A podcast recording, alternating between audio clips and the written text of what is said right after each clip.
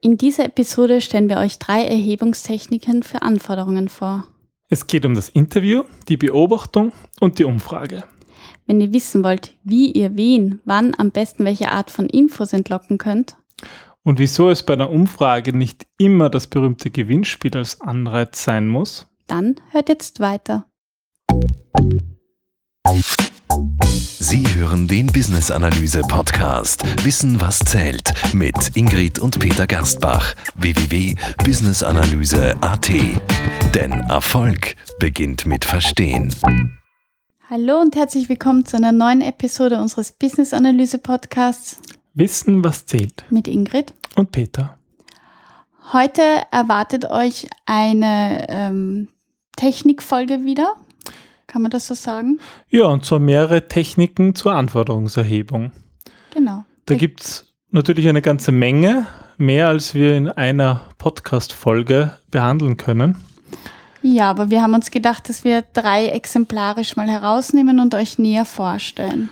die auch in unterschiedlichen ähm, Situationen sinnvoll sind und deswegen auch geschickt kombiniert werden können. Hm. Dann starten wir gleich mit der ersten, würde ich sagen. Ja, ähm, Anforderungserhebung gibt es ja ganz, ganz, wie wir gesagt haben, ganz viele Techniken und ich sag mal eine, die sehr häufig ist und die man wohl häufig auch anwendet, ob wenn man noch gar nicht um, um sich vielleicht gar nicht bewusst ist, dass man da sozusagen eine Business-Analyse-Technik anwendet. Ja, das ist das, das Interview. Ja, dann erzähl uns mal was über das Interview.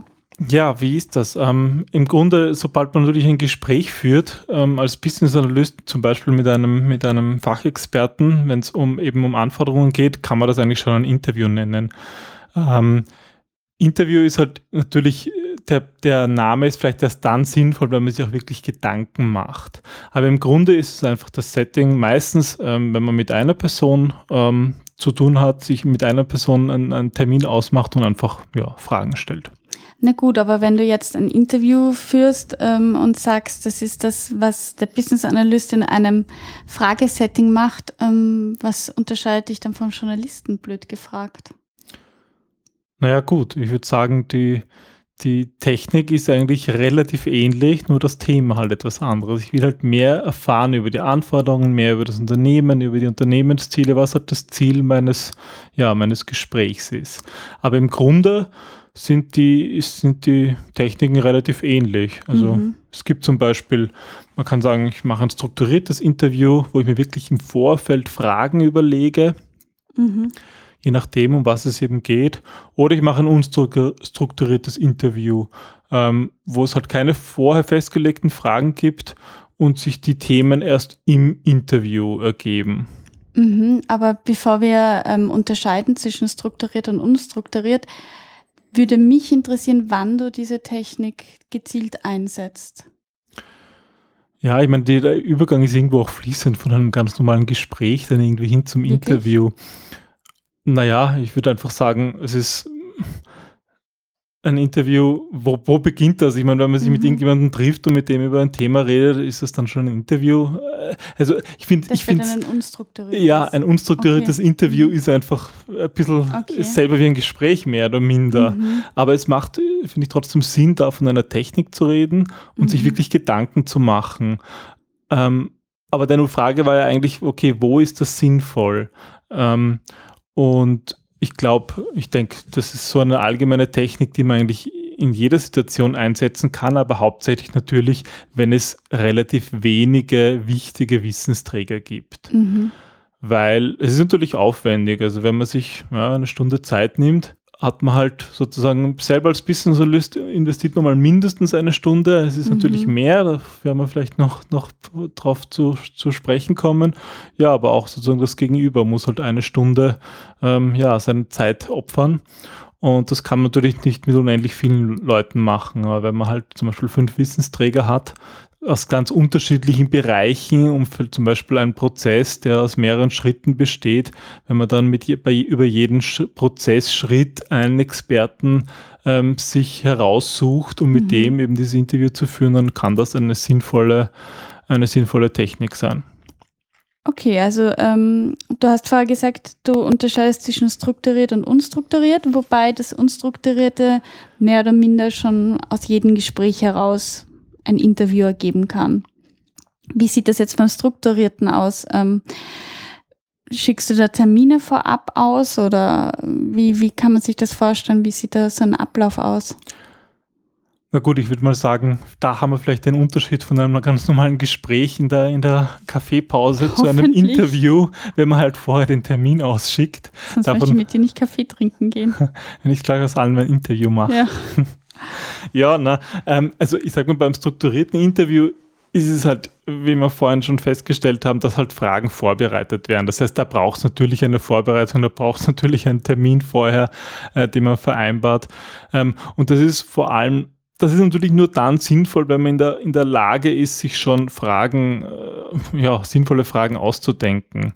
Das heißt, mhm. das ist vor allem dann, wenn der Scope, also der Umfang des, der Business-Analyse des zu betrachtenden Gebiets klarer ist schon, wenn es einfach schon konkrete Fragen gibt.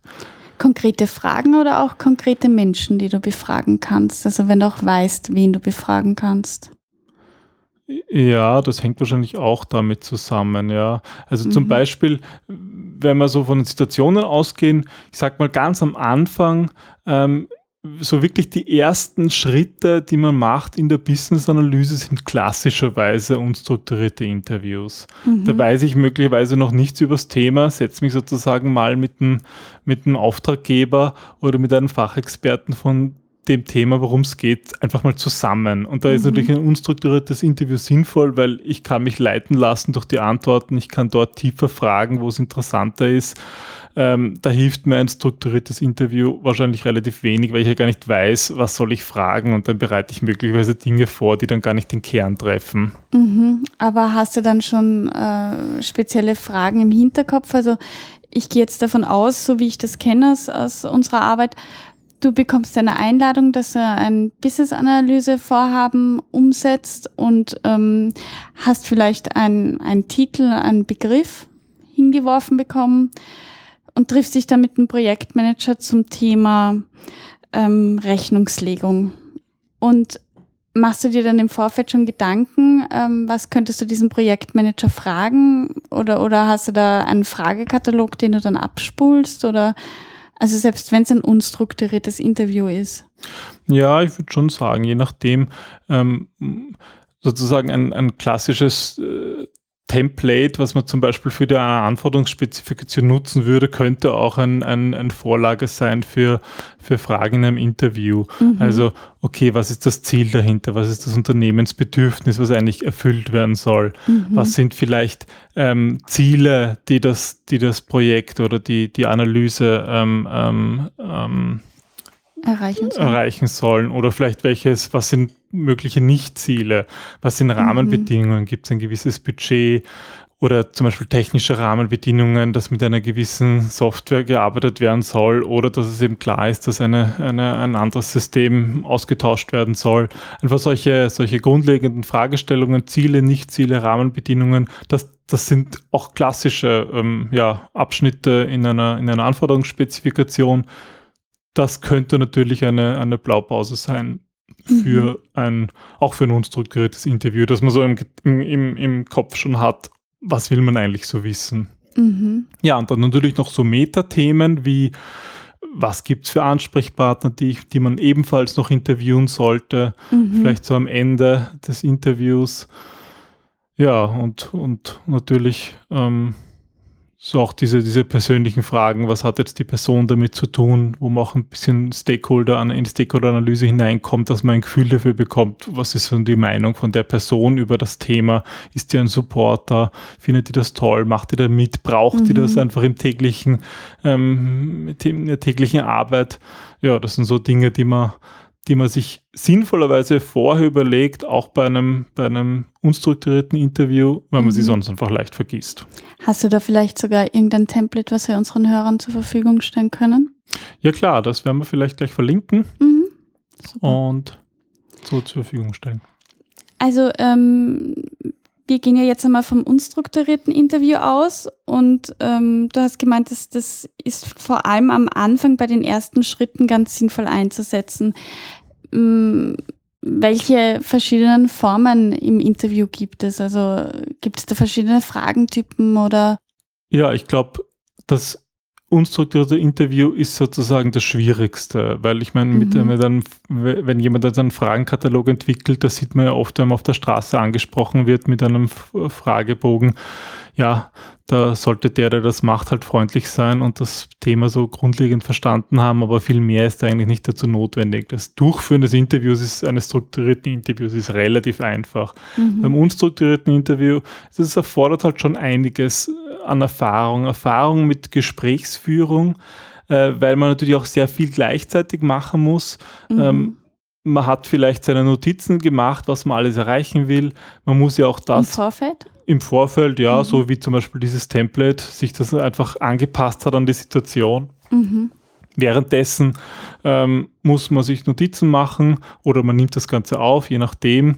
Ähm, aber das ist natürlich dann auch wieder zeitaufwendig, wenn man sich das wieder anhören muss. Mhm. Ähm, deswegen schreibt man halt meistens Notizen mit. Naja, und man muss natürlich zuhören.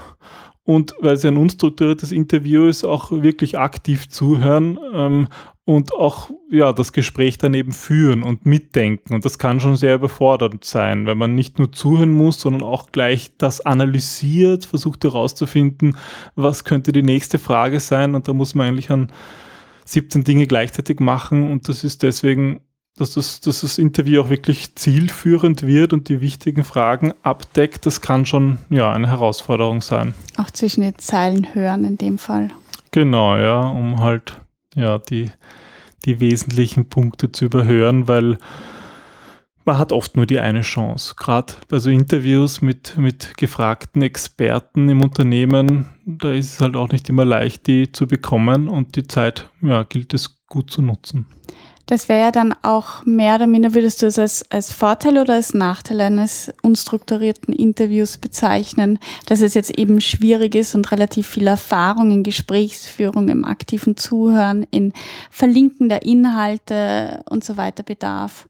Naja, ich würde sagen, das, das Gute ist einfach daran, man ist sehr flexibel, das ist einfach der Vorteil dieser Technik, kann einfach darauf eingehen, wenn man noch, wenn man noch nichts weiß über das Thema, weil wenn man ganz am Anfang steht, hat man ja keine andere Chance. Mhm. Aber der Nachteil ist eben, ja, man braucht ein bisschen die Erfahrung und das Geschick, weil sonst ist die Zeit einfach nicht gut genutzt. Würdest du sagen, kann man beim unstrukturierten Interview eine Beziehungsebene zu seinem Interviewpartner leichter oder schwerer aufbauen als beim strukturierten? Ja, auf jeden Fall leichter, ja. Ja? Natürlich, ja, wenn man halt ja auch mal einfach, einfach zwischendurch einfach freier umgehen kann. Ich meine, das kann man natürlich beim strukturierten Interview auch. Das kann man ja auch sagen, okay, ich habe zwar meine Fragen, aber jetzt, weil es gerade irgendwie dazu passt, frage ich was anderes auch noch. Also ich meine, es ist natürlich Mischformen genauso gut möglich. Na gut, jetzt haben wir schon relativ viel über das unstrukturierte Interview ähm, gehört von dir. Was ist der Unterschied zum strukturierten? Oder besser gesagt, was ist das strukturierte Interview? Ja, also da haben wir jetzt eben vorbereitete Fragen. Also einen mhm. richtigen Fragekatalog, den man einfach durchgeht. Ähm, zahlt sich natürlich meistens auch dann aus, wenn man mehrere Personen dasselbe fragt. Mhm. Ähm, also wenn man jetzt zwei, drei Personen denselben Fragebogen ähm, sozusagen geben kann und das mit ihnen durchgeht, hat das natürlich einen Sinn, weil sonst ist die Vorbereitungszeit natürlich auch, auch äh, zeitaufwendig. Um die Antworten zu vergleichen oder was ist der Sinn dahinter? Ja, um, um Antworten zu vergleichen, um vielleicht auch, kann es sein, dass es sozusagen Personen sind, die dieselben Positionen im Unternehmen haben und man eine gewisse Stichproben einfach haben möchte, um, um unterschiedliche Varianten ähm, ähm, zu bekommen. Also ja, wenn es zum Beispiel darum geht, überhaupt mal zu erheben, wo, wie, wie arbeiten die Leute jetzt, wie funktioniert mhm. jetzt der Prozess, wie machen sie zum Beispiel, ähm, wie erstellen sie Angebote, jetzt als Beispiel, was du vorhin genannt hast, so im, im Vertrieb oder was du gemeint, Rechnungslegen, mhm. ja, bleiben wir mal im Vertrieb. Ähm, kann man natürlich mal einen fragen, ja, wie, wie, wie macht er das? Wie, wann telefoniert er mit dem Kunden? Trifft er sich mit dem? Wie erstellt er das Angebot? Nutzt er dazu ein Programm? Macht er das in Word? was verwenden die eigentlich? Mhm. Und das kann ja individuell sehr unterschiedlich sein, aber da kann man sozusagen mit dem Fragebogen versuchen, ein bisschen eine, eine, eine Auswertbarkeit hineinzubringen. Mhm. Und gibt es da eine Vorgehensweise oder die du empfehlen würdest? Also ähm, wie sieht das aus? Du machst einen Termin aus und bietest um einen Interviewtermin den Stakeholder, mit dem du gerade sprechen musst, möchtest, willst, weil du von dem Informationen brauchst oder ja, also ich glaube, da ist es natürlich wichtig, sich vorher Gedanken zu machen, okay, wen will ich alle einladen, also sozusagen die, die Eingeladenen ähm, ähm, abklären, ja, und dann halt Termin ausmachen und los geht's. Mhm. Ähm, da das Aufwendigste ist hier sicher die Vorbereitung und da muss man sich halt auch Fragen stellen, okay, was für Fragen stelle ich? Da gibt es einen Unterschied zwischen offenen Fragen und geschlossenen. Also geschlossene Fragen sind, wo ich fixe Antworten habe, also klassischerweise ja, nein. Mhm. Ähm, und offene Fragen, wo halt wirklich eine Antwort möglich ist, äh, ausformuliert, ja, was, was, was machen Sie in diesem Schritt, Das ist eine offene Frage und ähm, schreiben Sie das Angebot in Word oder in einem anderen Tool, ist sozusagen eine geschlossene, weil du eigentlich nur zwei, zwei Möglichkeiten hast. Mhm. Und für ein Interview gibt es da eine Frageform, äh, die du eher empfehlen würdest? Oder? Ja, das hängt immer davon ab, was man eigentlich erreichen möchte. Okay. Geschlossene Fragen mit fixen Ergebnissen kann man natürlich leichter auswerten und bei offenen äh, kriegt sind vor allem dann sinnvoll, wenn man gar nicht genau weiß, was können potenzielle Antworten sein. Mhm. Also zum Beispiel einmal kann ich mich erinnern, ähm, ging es darum, für ein ganzes Unternehmen zu erheben, mit welchen mit welchen ähm, Tools, also Werkzeugen, Software-Tools sie eigentlich arbeiten. Mhm. Und klar hatte ich da eine Liste vorab, was denn für Software im, im Unternehmen ähm, in Verwendung ist. Mhm. Aber wir haben trotzdem da auch äh, offene Fragen zugelassen. Also man konnte wohl existierende anhaken, aber eben auch offene, weil ja, sie ist einfach nie vollständig. Und wenn man das wissen will, was ist denn sonst noch alles so in Verwendung, ja, dann ist natürlich, wäre das halt die richtige, die richtige Frage. Und das ist natürlich auch immer eine Mischung. Ich meine, klar, wenn man so ein Interview stellt, dann sind halt diese und jene Fragen dabei, aber das ist halt zum Beispiel eine Unterscheidung, die interessant ist.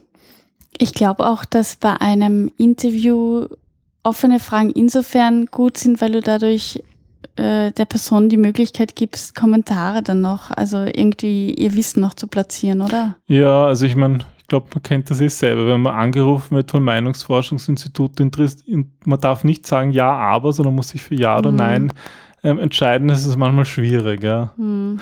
Und also ich würde sagen, in den meisten Business-Analyse-Vorgängen wir haben ja Business Analysten, die nicht nur Anforderungen sammeln, sondern es geht wirklich ums Erheben, ums mhm. Herauskitzeln vom Wesentlichen. Und da gehört einfach die Analyse dazu. Das heißt, wir müssen uns ja die Zeit nehmen, das, das Gesagte, das Erhobene zu hinterfragen. Deswegen ist immer diese, ähm, ja, diese unstrukturierte und diese offenen Fragen ähm, tendenziell wichtiger, um einfach weil wir als Business Analyst ja eh die Experten auch darin sind, das zwischen den Zeilen deutlich zu machen. Also sind Interviews meistens Mischformen aus strukturierten, unstrukturierten Formen, aber auch offenen und geschlossenen Antwortmöglichkeiten oder? Genau, in der Praxis mhm. ist das natürlich dann verschwimmend. Und gibt es Vorteile oder ähm, andere Frage? Wann ist der Einsatz von Interviews sinnvoll in der Business-Analyse? Ja, ich glaube, wir haben es eingangs schon gesagt, vor allem ähm, wenn wir ähm, ja, wenn wir es mit sehr wenigen Personen zu tun haben. Also mhm. wenn ich ja 20 Leute befragen muss, das dauert einfach ewig. Die Terminvereinbarung, dann Termine zu finden überhaupt, dann eben sagen wir mal 20 Stunden, die ganze Vorbereitung, die Nachbereitung, weil auch, weil Nachbereitung kommt ja, spielt ja auch wieder rein, dass man dann vielleicht ein Protokoll ausschickt mit den erhobenen mhm. Dingen und dem die Chance gibt, Dinge richtig zu stellen oder Dinge noch nachzuliefern, die er vielleicht vergessen hat. Deswegen funktioniert das einfach nur ähm, bei relativ kleinen Gruppen, wo du halt Spezialisten hast, wo es sozusagen sinnvoll ist, dass die sich auch Zeit nehmen, da zahlt sich das aus. Mhm. Also du hast gemeint, dass ähm, der Einsatz vor allem dann sinnvoll ist, wenn du ein paar Spezialisten hast, wo wahrscheinlich auch der persönliche Beziehungsaufbau wichtig ist, also wo es auch wichtig ist, dass du da, dass sie dich als Person kennen und dich zuordnen können, mhm. wo du ähm, vielleicht auch in die Tiefe gehen kannst und einhaken kannst und nachfragen kannst, individuell. Aber was ist denn der Nachteil? Also wann sind Interviews vielleicht nicht so passend? Ja, ich glaube, ein Punkt, der eigentlich für viele Erhebungsmethoden gilt, die rein so auf Kommunikation abzielen, sei es schriftliche Kommunikation, aber vor allem so mündliche Kommunikation, die haben alle ein gemeinsames Problem. Nämlich die Leute, die man fragt, die antworten nach bestem Wissen oder und Gewissen, aber das muss nicht unbedingt mit der unter Anführungszeichen Realität äh, zusammenstimmen, mhm. weil die sagen vielleicht unabsichtlich einfach was anderes, wenn man sie fragt, ja, was sind die häufigsten Fälle und der hat einfach die letzten drei Tage mit, mit einem, ganz häufig mit, mit, mit, einem, mit einem Geschäftsfall zu tun, der sonst nicht häufig ist. Weil sich normalerweise hat er, hat er viele kurze Anrufe und dann, dann hat er in den letzten drei Tagen halt sehr komplizierte Fälle gehabt. Dann tendieren Menschen einfach dazu, das zu sagen, was einfach gerade aktuell ist. Also einfach mhm. Probleme, aktuelle Probleme aus dem Tagesleben werden einfach dann überbewertet. Oder man redet auch lieber über Dinge, die irgendwie sehr ausgefallen sind. Mhm. Ausnahmen, wenn man, wenn man, mhm. da bekommt man immer so viele Antworten und dann hat man sozusagen ähm, 17 Ausnahmen gesammelt, aber das, das, was häufig vorkommt, das Langweilige sozusagen, das fehlt. Mhm. Und das ist so ein bisschen der Nachteil bei all diesen Erhebungsvarianten, die viel über die gesprochene Sprache gehen, mhm. dass sie manchmal nicht repräsentativ sind. Mhm. Hm. Das war, glaube ich, eine gute Zusammenfassung über das Interview. Danke. Ja, und ausgehend von dieser Fragestellung hm, liegt es eigentlich schon auf der Hand zu fragen, naja, was kann man denn sonst noch machen? Und vielleicht, ja, wollen wir da übergehen zu einer weiteren Technik? Genau, da haben wir uns ja als zweite Technik ähm, die Beobachtung oder auch Job Shadowing ausgesucht. Das ist ähm, eines unserer Spezialgebiete. Das kommt vielleicht ein bisschen aus, aus meiner Liebe für Detektivromane heraus, weil, wie du schon gesagt hast, ist ja ein Nachteil bei Interviews, dass die Realität vielleicht ein bisschen anders gesehen wird oder auch anders erlebt wird, als du sie jetzt als Beobachter vielleicht erleben würdest. Und das, das, das gesprochene Wort ist geduldiger. Mhm als jetzt das tatsächliche, die, die tatsächliche Vorgehensweise. Und da eignet sich eben als eine Methode sehr gut die Beobachtung, eben das Job-Shadowing. Okay. Ähm, worum geht es denn da? Also wenn du sagst, du machst Beobachtung, Job-Shadowing, was ist das kurz zusammengefasst? Es gibt verschiedene Möglichkeiten, Menschen zu beobachten, ähm, jetzt im beruflichen Kontext. Ein Beispiel für Beobachtung ähm, wäre, du sagst jetzt, du hast die Anforderungserhebung und es geht um einen Prozess, den du irgendwie verstehen möchtest und du bittest den, bleiben wir beim Vertriebsleiter, du bittest ihn, dass du den mal einen Tag begleiten kannst und schauen kannst, ein Tag ist vielleicht schon zu lang, was der jetzt wirklich konkret macht an diesem Tag, wie seine Aufgaben aussehen. Einfach das aus der Nähe sehen und erfahren, wie denn sein Ablauf aussieht. Weil es ist ja auch gar nicht, dass die Leute etwas anderes sagen oder das anders vielleicht wahrnehmen als der Beobachter, sondern oft werden auch alltägliche Sachen vergessen äh, oder als, als ganz klar angenommen, die vielleicht dir als Beobachter nicht ganz klar sind oder die dir sofort auffallen, aber jemand, der die Arbeit tagtäglich verrichtet, für den ist das dann nichts Besonderes und der wird dir diesen Handgriff gar nicht erzählen, weil es mhm. ja eh ganz klar ist, warum er das macht. Mhm. Das heißt, ich, die Idee ist einfach zu sagen, okay, bitte zeig mir mal eine Stunde lang, zwei Stunden lang, einen ganzen Tag lang sozusagen, was du tatsächlich machst und ich schaue dir einfach über die Schulter und ähm, mache mir Notizen, was eigentlich dieser Tagesablauf beinhaltet. Mhm. Es gibt ja zwei Formen von Beobachtungen, die man da ähm, meistens unterscheidet, also die zumindest der Babok unterscheidet. Das ist die aktive und die passive Form der Beobachtung. Die aktive ist, ähm, also in beiden Fällen, nochmal kurz zurück, in beiden Fällen musst du die Einstimmung vom Abteilungsleiter, aber auch von den Mitarbeiter holen. Das ist insofern sehr wichtig, weil ähm, erstens ist es höflich, zu fragen, darf ich dich da jetzt mal eine Zeit lang quälen und weil ich meine, wer macht das schon gerne?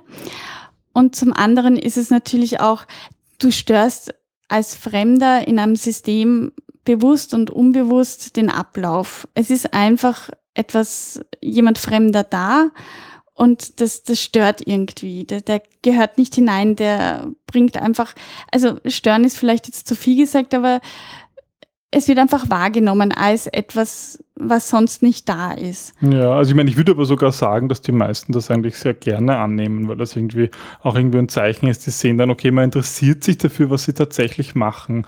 Also wann immer, glaube ich, wir die Technik eingesetzt haben, war das oft auch so das Feedback, dass die das gern machen und einfach gern das teilen und sich freuen, wenn jemand ja sich das eben anschaut, was sie da eigentlich machen und nicht nur ja, sie dann im Nachhinein mit einer Lösung, die so drüber gestülpt wird, ja, sondern sie die Chance haben, das wirklich auch ähm, wirklich mal zu zeigen.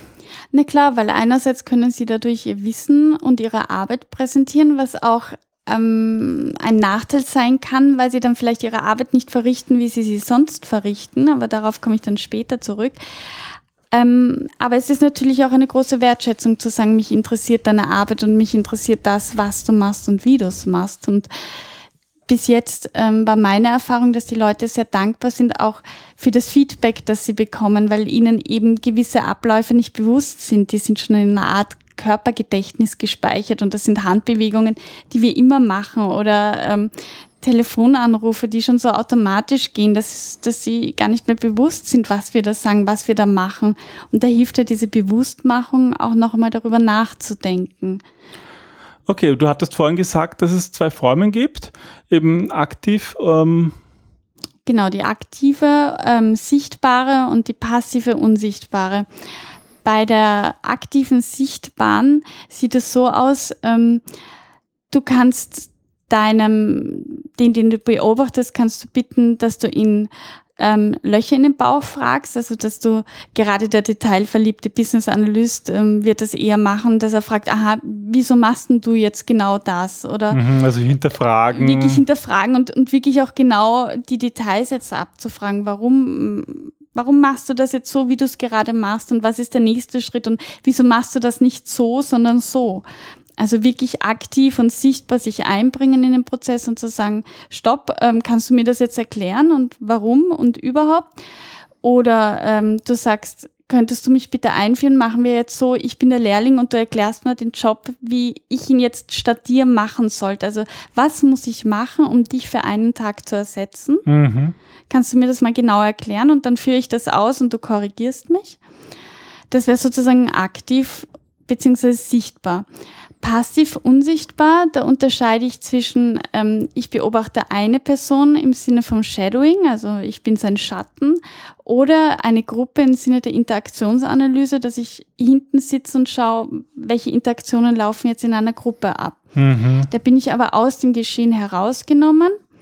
Es ist wichtig bei der Methode, also ab ich für mich entdeckt, dass du währenddessen keine Notizen machst, sondern die Notizen erst nachher machst. Und zwar ist es deswegen wichtig, weil du dich selber durch die Notizen auch ablenkst. Ja, ein bisschen so, wie wir es vorhin hatten mit den Interviews, zu viele Dinge gleichzeitig zu machen, genau. ist gar nicht so gut. Ja. Genau, du kannst dich dann nicht konzentrieren und, und du kriegst dann vielleicht Kleinigkeiten, kleine Mimiken, Körperhaltungen, das heißt, gar nicht so mit und das heißt, du empfehlst eigentlich gar keine Notizen zu machen? Doch, die Notizen aber erst am Ende. Also wenn du sagst, okay, ähm, danke, dass ich da jetzt zuschauen, dass ich da jetzt beobachten durfte mhm. und du setzt dich an deinem Arbeitsplatz und versuchst, und das ist jetzt die wirkliche Schwierigkeit daran. Das klingt im ersten Moment lächerlich, aber es ist wirklich schwierig, das wertneutral aufzuschreiben. Also, dass du wirklich versuchst zu sagen, was du beobachtet hast und nicht versuchst, deine Gefühle oder was du denkst, dass der andere dabei gefühlt hat oder gesagt hat oder gemeint hat, sondern ähm, wirklich bei, bei einem Job war es zum Beispiel so, ähm, da hatte ich das Gefühl, der Mitarbeiter hat sich geärgert über einen Anruf und war wütend und hat wütend das Telefon hingeknallt. Es wäre jetzt aber falsch zu sagen oder in die Notizen aufzunehmen. Der Mitarbeiter hat sich über den Kunden geärgert und hat wütend deswegen das Telefon aufgeknallt. Das sind nur Interpretationen von mir. Außer vielleicht, ich habe es aktiv gemacht und konnte ihn fragen. Ja, außer du hast ihn in dem Moment gefragt, aber dann sind wir wieder bei der aktiven, sichtbaren Version. Aber wenn du sozusagen diesen Beobachtung, diesen Schatten, diese Schattenposition einnimmst, dann müsstest du eigentlich korrekterweise sagen, der Mitarbeiter hat, äh, ist in der Stimmelage lauter geworden und er hat dann das Telefon wieder zurückgelegt, den Hörer wieder etwas heftiger als vorher in meiner Wahrnehmung Okay, und warum? Was bringt das? Ich meine, im Endeffekt will ich ja wissen, warum hat er das gemacht? Zum Beispiel, wenn er sich, wenn die Software nicht funktioniert hat oder zehn Sekunden gedauert hat, bis der Kunde geladen worden ist, er deswegen grantig ist, das will ich ja wissen. Was hilft mir das sozusagen, das so, so, so, so neutral zu, zu beschreiben? Naja, das Problem ist wieder, dass du einfach ähm, durch und durch Business, also Problem, du bist ja durch und durch Business Analyst und du wirst die Details wissen. Es geht hier aber jetzt nicht direkt um die Details, sondern es geht darum, um das große Ganze auch zu sehen. Und es ist eine Interpretation von dir, dass er deswegen wütend war. Du hast da verschiedene Details, die du in deinem ähm, Kopf zusammenfügst, verlinkst. Das ist eine menschliche Eigenschaft, die wir brauchen, weil wir uns Geschichten besser merken können. Also mm, ein Beispiel ist, ähm, du kannst sagen, wenn jetzt, das ist ein nettes Beispiel aus der Psychologie, da gibt's die Geschichte, der Mann starb und danach starb seine Frau. So, das sind zwei Fakten. Es starb zuerst der Mann und dann starb seine Frau. Aber wir würden sagen, die Frau starb deswegen, weil sie so traurig war, weil der Mann gestorben ist. Mhm, was ja sein sie kann. kurz danach. Das kann durchaus sein, aber wir wissen es nicht. Okay, aber sozusagen die Idee ist zuerst, das einfach neutral zu erheben, um dann vielleicht im Anschluss den Mitarbeiter zu fragen, sag mal, ich habe da das Gefühl, du, du, das hat, irgendwas hat dich genervt, war das, weil die Software so lange nicht geladen hat? Also ich meine, die, die, diesen Schritt brauchen wir in der Business-Analyse, aber du meinst, dass das sinnvoll ist zu trennen?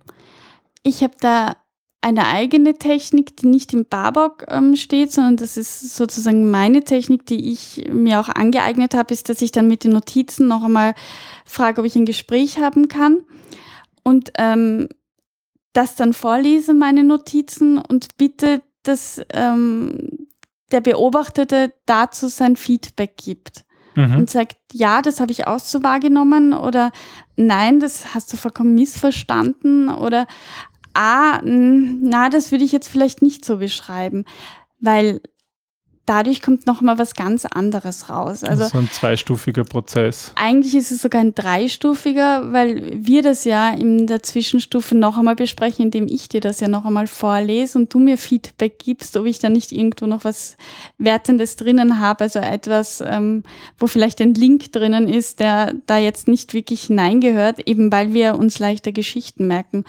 Und mit dieser Interpretation gehe ich dann noch einmal ähm, zu den Beobachteten und frage, stimmt das mit deiner Sicht überein? Können wir das so mhm. sagen? Waren die Prozesse so? Läuft es wirklich so ab? Ja. Okay. Es gibt ein Prinzip, das, ähm, das eigentlich immer wieder zu sehen ist, dass Menschen, die beobachtet werden, verhalten sich anders, als wenn sie nicht beobachtet mhm, werden. Mhm. Also gerade dieses Aktive vielleicht, wo dann. Nein, das tritt beim Passiven genauso auf. Also okay. das tritt bei beiden Formen auf. Du bemühst dich dann einfach, keine Fehler zu machen, besonders gut dazustehen. Ähm, bist vielleicht freundlicher. Dinge anders, bist du unsicher, ja. bist vielleicht nervöser, weil du das Gefühl hast, du, es, es sitzt dir einfach jemand im Nacken, den du, wo es vielleicht ausgemacht ist, wo es nicht ausgemacht ist, einfach eben dieser gewisse Störfaktor. Mhm. Und deswegen ist es sinnvoll, so eine Beobachtung, also ich mache die Beobachtung immer mindestens dreimal, wenn es sich zeitlich ausgeht, aber es ist sinnvoll, sie über einen längeren Zeitraum zu machen, weil das auch wieder erwiesen ist, ähm, das pendelt sich wieder ein. Also Menschen gehen dann in ihren gewöhnten Rhythmus wieder zurück. Sind das gewohnt? Es ist nicht mehr aufregend, dass da einer hinter genau. sitzt und, und irgendwie zuschaut. Irgendwann hast du es dann abgeschaltet, dass der da hinten sitzt, du vergisst es oder es ist für dich schon normal und du gehst einfach wieder in deinen gewöhnten Rhythmus, wirst vielleicht wieder etwas unfreundlicher, wirst vielleicht wieder etwas schlampiger, aber du verhältst dich einfach wieder normaler, Ja. weil es nicht mehr eine neue Situation ist, Mhm. vor der wir Angst haben müssen. Also ein bisschen so das Problem bei den Interviews, dass die Leute nicht das sagen, was sie eigentlich tun, ist bei der Beobachtung die Gefahr, dass die Leute nicht das tun, was sie Genau. normalerweise unbeobachtet tun. Genau. Aber ähm, es gibt, also ähm, diese Methode ist natürlich sehr zeitaufwendig.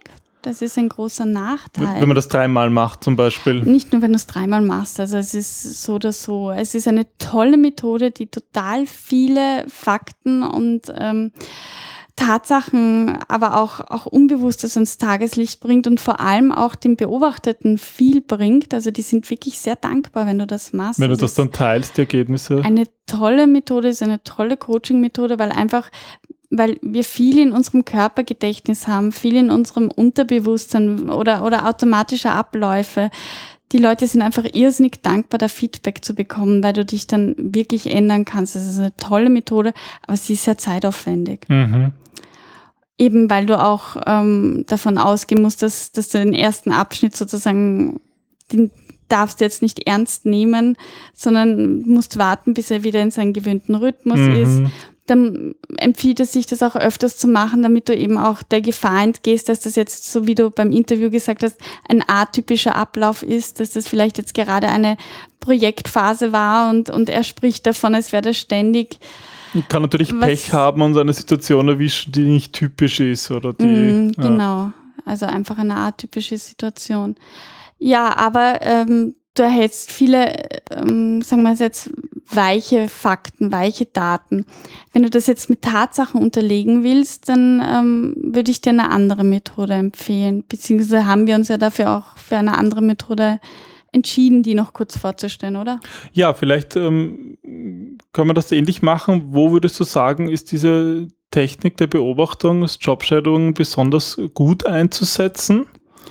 Also ich denke mal, es ist besonders gut einzusetzen dort, wo, ähm, wo wir Prozesse nachvollziehen wollen, dort, wo irgendwie Abläufe bewusst gemacht werden sollen, dort, wo vielleicht Mhm. Verbesserungen stattfinden sollen, wo, äh, wo, wo das Prinzip dahinter verstanden werden sollte. Aber es sollte halt eher in Einzelfällen sein, weil es eben sehr zeitaufwendig und damit kostenintensiv ist.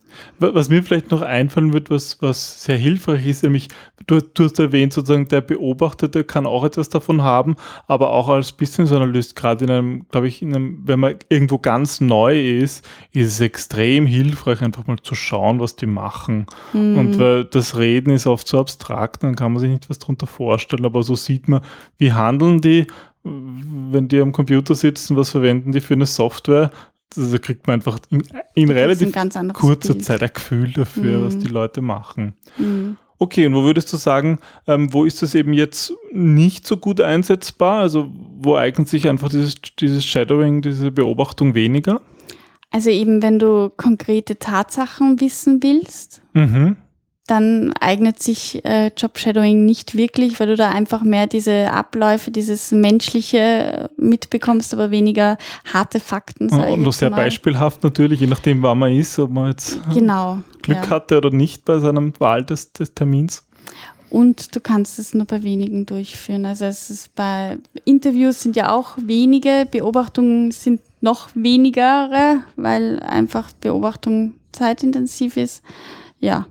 Aber es ist eben eine tolle Methode, ähm, um, um die zu verknüpfen mit einer anderen. Ja, und ich würde sagen, jetzt haben wir, haben wir dann eigentlich zwei Methoden, die sich vor allem eignen für, für Einzelpersonen oder kleinere Gruppen. Gut. Dann haben wir noch eine dritte Methode uns ausgesucht, oder? Ja, und wie könnte es nicht anders sein? Jetzt haben wir uns natürlich gedacht, okay, was kann man machen, ähm, wenn man mm, sehr viele Pers Antworten von sehr vielen Personen benötigt?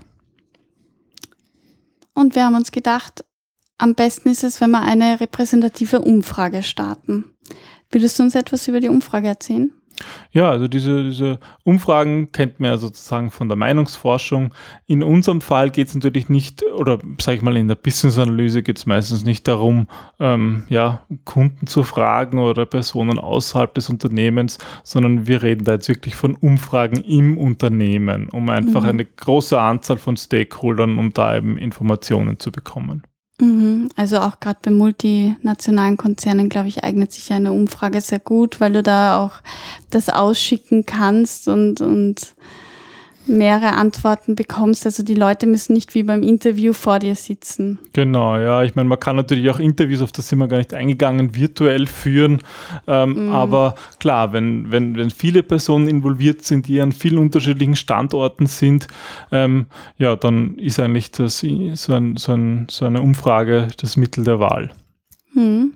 Welche Vorteile hat deiner Meinung nach eine Umfrage? Oder? Also Vorteile einer Umfrage sind, dass man sie in einer großen Anzahl von, von Personen schicken kann. Und ähnlich wie beim Interview kann man auch hier sagen, ähm, gibt es äh, von den Fragetypen ebenso offene und geschlossene Fragen. Mhm. Ähm, da ist natürlich der Vorteil bei geschlossenen Fragen, die kann man jetzt wirklich statistisch auswerten. Ich mhm. habe ja eine vorgegebene Anzahl von Antwortmöglichkeiten. Da kann ich Durchschnittswerte bilden, da kann ich eben ähm, ähm, ja, statistische Auswertungen machen darüber, was sozusagen das häufigste ist und so weiter.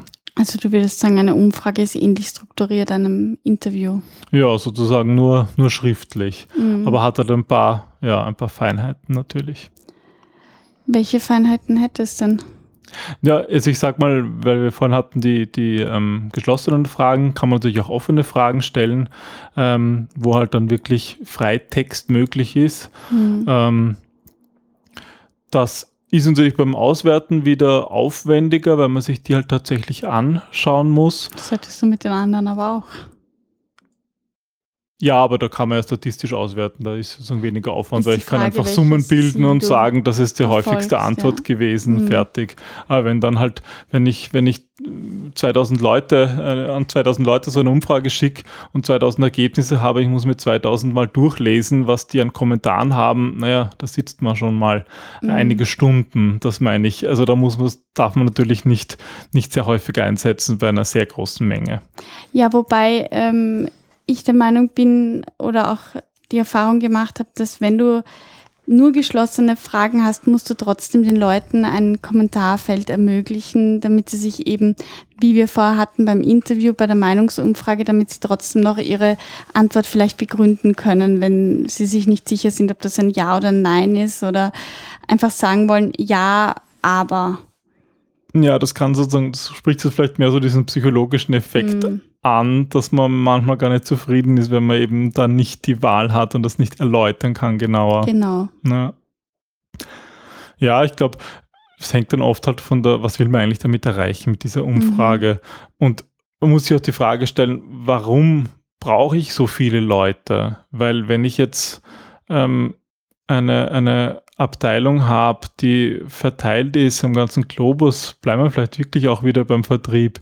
Ähm, da könnte ich ja davon ausgehen und sagen, okay, na, wenn ich drei frage, die arbeiten eh alle gleich, mehr oder weniger, ähm, reicht es, wenn ich drei frage und mich mit denen zusammensetze und ich weiß meine Anforderungen. Mhm. Also das ist aber, deswegen sind Umfragen dann interessant, wenn, wenn du einfach schon davon ausgehst, dass eben nicht alle gleich sind, dass du vielleicht Unterschiede hast in den einzelnen Ländern oder ähm, ja, die, die Leute sehr individuell arbeiten und deswegen andere Ergebnisse mhm. kommen. Mhm. Ja, aber dann gibt es selber wie sonst auch bei, bei Statistiken, dass mal eine, dass die Stichprobe groß genug sein muss, äh, damit die Aussagen auch relevant sind. Und mhm. Dass du da repräsentative Aussagen repräsentativ, tätigen kannst. Ja. Genau, ja. Bei der Umfrage gibt es eine Besonderheit und zwar bei einem Interview müssen dir ja mehr oder minder die Leute allein aus Höflichkeit antworten, während bei einer Umfrage kann sie ja nicht davon ausgehen, dass sie dir die auch wieder zurückschicken, den Fragebogen oder überhaupt genau. beantworten, genau. ja. Genau, und die Meinungsforscher oder in, in der freien Marktwirtschaft wird ja dann oft mit, sie können am Ende dieser Umfrage einen Einkauf gewinnen oder ein neues iPad oder weiß Gott was. Das wirst du als Business Analyst nicht machen? Ja, selten, sage ich mal. Ja, also ich meine, was es vielleicht gibt, wo Umfragen, glaube ich, häufig eingesetzt sind, wirklich unternehmensweit, ist so bei echten Change-Projekten, mhm. wo du halt mhm. abfragst und, und wirklich auch daran interessiert bist, ein repräsentatives Bild vom gesamten Unternehmen zu bekommen. Also wie geht es den Leuten? Funktioniert das? Sind sie zufrieden? Einfach solche, bei solchen weichen Faktoren da und da musst du, mhm. da brauchst du natürlich auch eine, eine Mitwirkung von möglichst vielen, damit das repräsentativ ist. Dass nicht nur die antworten, die vielleicht selber im Projekt involviert sind und das ganz toll finden und die, die das eh sagen, oh, das ist ein Blödsinn und das wird alles schief gehen, die mhm. machen dann tendenziell nicht mit und dann hast kein repräsentatives Ergebnis. Also dort, glaube ich, kann man vielleicht so mit, mit ja, mit, mit solchen Anreizen agieren und etwas, ja, Sachen verlosen oder so unter Teilnehmern. Durchaus möglich, aber, aber ja, in, in klassischen Business-Analyse-Projekten schwieriger. Aber da hilft es halt dann, zum Beispiel diese Umfrage nicht selber auszuschicken, sondern die Führungskräfte bitten, dass sie das an ihre Mitarbeiter verteilen, um einfach da auch ein bisschen so das Commitment dahinter zu geben, okay, ich als Führungskraft, ich hätte gern, dass du das ausfüllst, bitte mach das. Ja, oder einfach einen Haken zu legen, wie es geht ja darum, dass ihr bessere Arbeitsverhältnisse habt oder dass wir eure Arbeit erleichtern können oder dass ihr spannendere Projekte habt. Also ist es wichtig, dass, dass Sie da jetzt bitte mitmachen, weil es einfach um Sie geht. Also auch wirklich den Vorteil, den mhm. die Leute haben. Oder ich glaube, das ist ganz wichtig und das wird oft vergessen. Welchen Nutzen hat denn dieses, diese Umfrage? Also was, was passiert mit dieser Umfrage? Oft werden die Leute nur äh, gebeten, bitte führ mir das aus und schick's mir zurück, aber es ist nicht ganz klar, warum, wofür, warum sollte ich mich da jetzt hinsetzen und das ausfüllen? Und ich glaube, wenn man das spannend verpackt oder auch, auch den Nutzen eben gut rüberbringt, dann, dann machen die Leute auch mit. Ja, das ist, das ist, glaube ich, das Praktische im Vergleich zu, zu öffentlichen Meinungsumfragen im Unternehmen, dass die dass es ihre tägliche Arbeit betrifft mhm. und man sie da gut erwischen kann, so wie du sagst. Also du sagst, okay, wir wollen da etwas verbessern und das ist jetzt die Chance, da was loszuwerden, damit ja dringende Probleme gelöst werden. Mhm. Und ich glaube, was bei einer Umfrage auch öfters vergessen wird, was ich zumindest schon öfters gesehen habe, ist, dass dann nicht klar ist, an wen soll ich es überhaupt zurückschicken und wann? Das sind so, so lächerliche Fragen, wo sich jeder denkt, natürlich muss das dort stehen, aber viele vergessen dann zu sagen, bitte, ich brauche das Ergebnis dann und dann, weil ich muss das noch interpretieren und ähm, ich informiere euch dann auch darüber, über das Ergebnis als Gegenleistung. Ja, da vielleicht einen guten Tipp. Also auch wenn man oft meint, na ja, da lassen wir den Leuten zwei Wochen Zeit, um das zu beantworten, ist eigentlich eher meistens eine schlechte Idee. Also mhm. unser Tipp wäre mehr zu sagen, denen wenig Zeit zu geben, weil ich meine, so eine Umfrage darf ja nicht lang sein. Das sollte ja zwischen fünf und zehn Minuten sein. Und es gibt jetzt wenig Leute, die nicht innerhalb von ein, zwei Tagen irgendwo diese fünf bis zehn Minuten hernehmen können. Ich meine, das kann man machen, wenn man sowieso gerade eine Pause machen will und anstatt, dass man dann irgendwie im Internet surft, dann füllen so die Umfrage aus. Also das, deswegen ist es oft gut, eine kürzere Frist zu setzen. Ja, und wegen einem, sonst würde ich sagen, heutzutage gibt es eigentlich eh genug elektronische Tools, um, um das auch zu beschleunigen. Ich meine, das heißt, man muss den Leuten nur noch einen Link schicken ähm, um, und die können das dort ausfüllen. Also ist die Anonymität gesichert. Man muss nicht irgendwie das Ganze dann noch erfassen, einscannen, auswerten, mhm. sondern es gibt halt elektronische Tools. Ja, und ich denke an die Business Analysten, die Wahrscheinlichkeit ist hoch, dass auch in eurem Unternehmen, dass es dass das Unternehmen vielleicht intern sogar solche Tools hat, solche Umfragetools im Einsatz, am besten auch mal ja, im Marketing oder in, auf der Personal, in der Personalabteilung nachfragen. Das gibt es häufig in größeren Unternehmen. Ja, und wenn es der Datenschutz zulässt, kann man natürlich auch Tools verwenden, so im Internet gibt es auch eine Menge an freien Tools. Mhm. Aber da muss man halt immer darauf achten, dass es auch vom, vom Datenschutz her, dass das, ja, dass das in Ordnung ist. Was ein großer Vorteil bei der Umfrage ist, ist die Vergleichbarkeit der Daten. Nachdem du ja immer dieselben Fragen hast und gerade bei geschlossenen Fragen äh, oder Antwortmöglichkeiten hast du dann die Möglichkeit, das schön zu vergleichen. Ich glaube, das ist ja ein großer Vorteil gegenüber Interviews oder eher den, den qualitativen Erhebungen.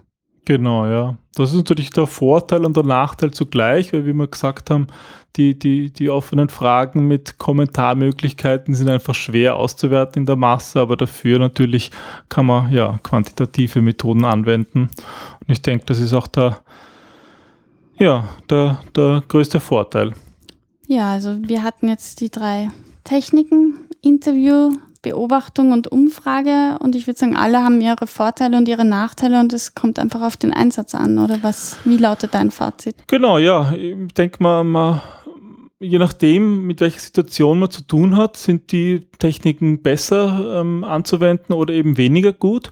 Und deswegen haben wir uns auch in diesem Podcast entschieden, drei Techniken zu behandeln, die so ein bisschen ein Spektrum ähm, ähm, abdecken, ähm, weil es einfach auch gut ist, an Dinge zu denken, äh, die man vielleicht sonst nicht gemacht hat. Und ich kann mir vorstellen, dass viele ja von unseren Hörern vielleicht äh, ein, zwei Techniken schon öfters eingesetzt haben, aber zum Beispiel noch nie an eine Umfrage gedacht haben oder noch nie an eine tatsächliche Beobachtung. Ja, und da, da wollen wir einfach einen Anreiz bieten, das mal auszuprobieren. Ja, falls ihr Feedback habt oder Fragen, freuen wir uns über euren Kontakt. Ja, und einfach, wenn ihr mal eine Technik angewendet habt und es hat geklappt oder es hat nicht geklappt, einfach mal einen Kommentar hinterlassen. Äh, wir können auch gerne darauf eingehen. Mhm, genau. Also freuen wir uns über euer Feedback und über eure Erfahrungen mit Techniken oder vielleicht andere Techniken, die in dem ähm, Kontext gepasst haben. Und sagen bis zum nächsten Mal. Ja, danke schön fürs Zuhören. Danke. Tschüss. Tschüss.